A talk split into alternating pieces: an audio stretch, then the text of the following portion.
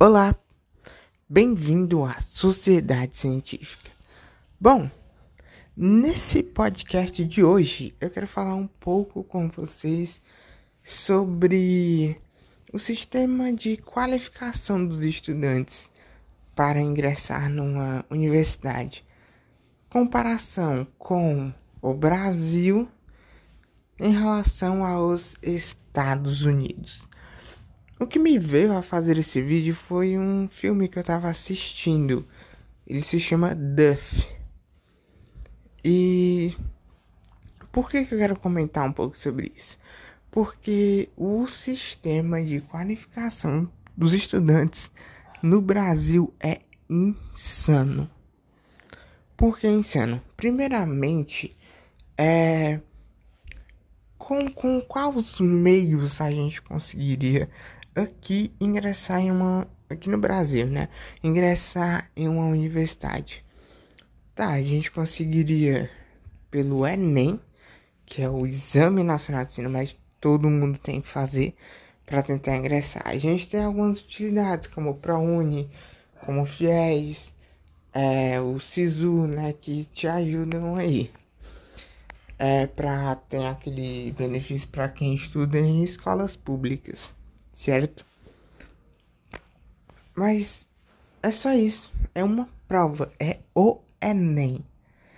O resto são só utilidades que você pode usar depois, com exceção do ProUni, que é uma nota um pouco reduzida, né? Que acaba ajudando estudantes de escola pública. É, mas, como a gente está falando só dos meios de ingressar, é o que a gente tem. Agora vamos pensar nos Estados Unidos. Tá, nos Estados Unidos a gente tem uma análise.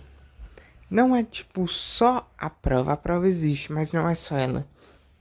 É, os estudantes lá, eles passam por provas, muitas vezes entrevistas e principalmente é, a escola em que você estudou vai mandar uma ficha de tudo o que você fez. Como são suas notas, como foram essas participações, como foram suas atividades extracurriculares, é, quais cursos você fez, como foi seus projetos de ciência, é, projetos sociais, trabalhos voluntários. Eles vão analisar tudo isso para você, é para ver se você pode entrar em uma universidade. Além de o meio esportivo, né? A gente tem aí vários e vários estudantes que não se preocupam tanto com a nota porque se mantém através do meio do esporte, que é muito cobrado e muito relevante nos Estados Unidos. Mas não deixa de ser mais importante do que as notas, né? Tanto que a gente vê aí é, vários jogadores que precisam ter aquela nota básica para se manter no time, certo?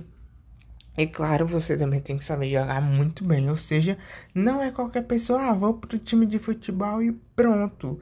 Agora eu vou fazer minha vida. Não, você tem que saber jogar bem e a dedicação é insana, né? O pessoal treina muito de manhã, depois da aula, finais de semana. É muito treino, tem dietas, é, é realmente bem pesado. Mas assim, existem pessoas que vão preferir o meio intelectual e existem pessoas que vão preferir o meio físico. E a escola, né, o, o, o sistema lá te dá essa opção. Aqui não. Aqui só existe uma opção, que é o que? Que é o meio intelectual. Aqui o esporte não te dá nada. Nada, nem, nem bolsa, nem nada, nada, nada. O que pode te dar são Olimpíadas científicas, podem te dar algumas bolsas, mas esporte aqui no Brasil não tem relevância alguma. E outra coisa, se você fazer o Enem aqui no Brasil, e se você passar, não importa se você já roubou, se você faltou todos os dias de aula, se você fez supletivo, não importa. O que importa é que você passou no Enem e agora você pode é, utilizar o SISU e escolher sua faculdade. Se você estuda em escola pública, você vai ter é, uma redução na nota de corte, né? Uma melhora ali para você conseguir entrar através do ProUni. Mas é muito vago isso, muito vago uma prova com dois dias, 90 questões, é tipo um absurdo, absurdo de conteúdo, absurdo de questões por tempo que você vai ter que fazer uma redação com 90 questões de textos que você vai ter que fazer em 5 horas e meia. Isso eu acho que no olhar fora, por exemplo, se a gente trocasse esse sistema e colocasse ele nos Estados Unidos, certeza que toda a população se revoltaria, sairia nas ruas e entrariam em protestos em relação a esse sistema bizarro de qualificação. Mas como é que a gente está acostumado a dar nisso? Por isso que muita gente vem desistindo do Enem, vem desistindo de, de várias formas desse meu acadêmico por conta disso. Não tem oportunidade, não tem nada. O esporte não te dá nada, o que você faz na escola não te dá nada. Tudo que importa é se você vai passar ou não no Enem. E não importa mais nada, não importa seus projetos voluntários, não importa seus cursos, não importa nada. Tudo que importa é o Enem. Só isso. Além de que, universidades aqui, universidades nos Estados Unidos são bem caras, realmente. É, mas aqui eu tenho uma impressão que pode ser pior do que nos Estados Unidos, porque pelo menos lá as escolas públicas são muito boas, né? Você normalmente não precisa colocar seu filho em escola particular. Mas Aqui não, aqui normalmente a gente já paga um absurdo de escola e na faculdade vai ser outro absurdo. Por exemplo, você quer fazer medicina aqui, 6 mil reais por mês. Assim, são mais ou menos seis salários mínimos. Você precisaria de um pai e uma mãe médico para você conseguir fazer um curso de medicina, talvez. Então, é um absurdo, entende? Realmente um absurdo. Você não tem, não tem, não tem o que fazer. É só isso, é só essa prova. Não tem nada, você não pode mostrar nada. É simplesmente essa prova e tchau. E isso é um absurdo. Isso é um absurdo. O que eu acho? O que eu acho é que deveria ter ter uma análise. Tipo assim, e a prova não deveria ser esse absurdo deveria ter outras formas de testar o conhecimento né, de alguém. Claro que uma prova é importante, mas também para que 90 questões em 5 horas. 90 questões mais uma redação muito bem elaborada que só o texto demoraria 5 horas. Isso é um absurdo, isso aí é quase que sobre-humano. Sério, existem pessoas que conseguem fazer isso mais rápido, existem pessoas que fazem isso mais lento. É, é absurdo. É tanto que a gente vê aqui, ah, a pessoa passou em medicina, a pessoa passou em direito, ah, a pessoa conseguiu passar na federal. É um alarme tão grande, é um tempo de dedicação imenso com vários anos de cursinho. Você termina a escola aqui, você para passar medicina tem que fazer 4, 5 anos de cursinho para quem sabe conseguir passar em medicina. Eu conheço uma amiga minha aqui que morava aqui perto que estava no sétimo ano tentando medicina e não conseguia. Até que ela desistiu e, e ela foi fazer outra coisa. Um, um, curso um pouco menos concorrido. Sete anos, cara. Sete anos tentando. Pra você ver o absurdo. E isso também é porque é uma prova anual, cara. Anual. Você só pode fazer uma vez por ano. Então, é realmente uma coisa que tem que ser mudada. Tem que ser mudada. Aqui no Brasil, o esporte tem que ser mais valorizado porque a gente tem pessoas aqui com, com excelentes capacidades esportivas que são totalmente desperdiçadas.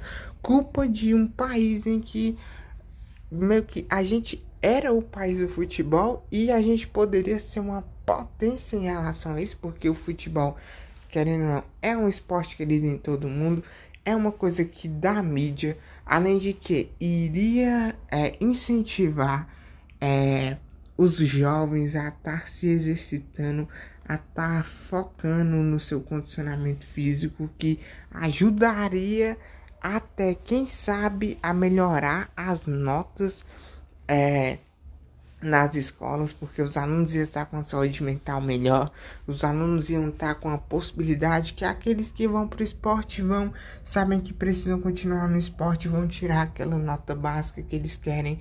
Aqueles alunos que não querem o esporte, querem realmente o meio acadêmico, vão é, se, se dedicar mais ali, né? Então, é isso. O esporte tem que ser muito valorizado aqui. Tem que ser mais valorizado, né? O governo tem que investir mais nessa parte para que sejam dadas bolsas para pessoas que querem. Eu, por exemplo, pratico esporte? Não, não pratico esporte, mas adoraria tentar. Adoraria tentar algum esporte. É, mas, tipo, é tanto que aqui eu faço o terminei o terceiro ano em 2020 e nem é, eram 12 horas de aula, cara, sentado. 12 horas sentado de segunda a sábado. 12 horas sentado trancado numa sala. Nem educação física a gente tinha no nosso horário. Isso, cara, é uma condição sobre-humana. E ainda ter que chegar em casa e resolver questões de provas, de conteúdos, de, de tarefas de casa. E pega esse sistema brasileiro e coloca isso nos Estados Unidos. Olha se eles vão aceitar isso aí. Coloca esse sistema na Europa. Olha se ela vai aceitar isso. Não vai. Porque que a gente é, é muito essa, ah, tudo bem, deixa assim tal, a gente não vai lutar por nada, não sei o que. É, a gente é muito isso, cara. Entende? Então, além do esporte aqui, tem que ser valorizado a vida acadêmica inteira da pessoa. Às vezes tem aqui um cara que tirou uma medalha é, na feira de ciências às vezes tem um cara aqui que tirou uma medalha na Olimpíada que a escola fez de matemática e de biologia. Ele fez um projeto social. Ele, ele, ele, ele, se ele era ou não de times esportivos, se ele, como era a participação dele, as apresentações dele, se ele ia muito para aula, se lhe faltava muita aula, se ele levava muito recado, que ele, se ele chegou a a fazer assim algum mau comportamento, se ele já foi, entende? Tudo isso, o currículo da pessoa teria que ser analisado. Tudo, tudo tinha que ser, teria que ser analisado com delicadeza para que uma pessoa pudesse ingressar em uma universidade. Mas como somos um país subdesenvolvido, né, onde a gente está acostumado a viver nessa vida é, sofrida, muito corrida, com condições surreais para você conseguir passar no concurso, a gente não reclama. Fala que ah, é assim, existem estratégias. Fala que são pessoas preguiçosas ainda. Tem gente que mete uma dessa, que é só dormir 4 horas por dia e tomar 4 litros de café concentrado e dar uma pausa para dormir de 20 segundos.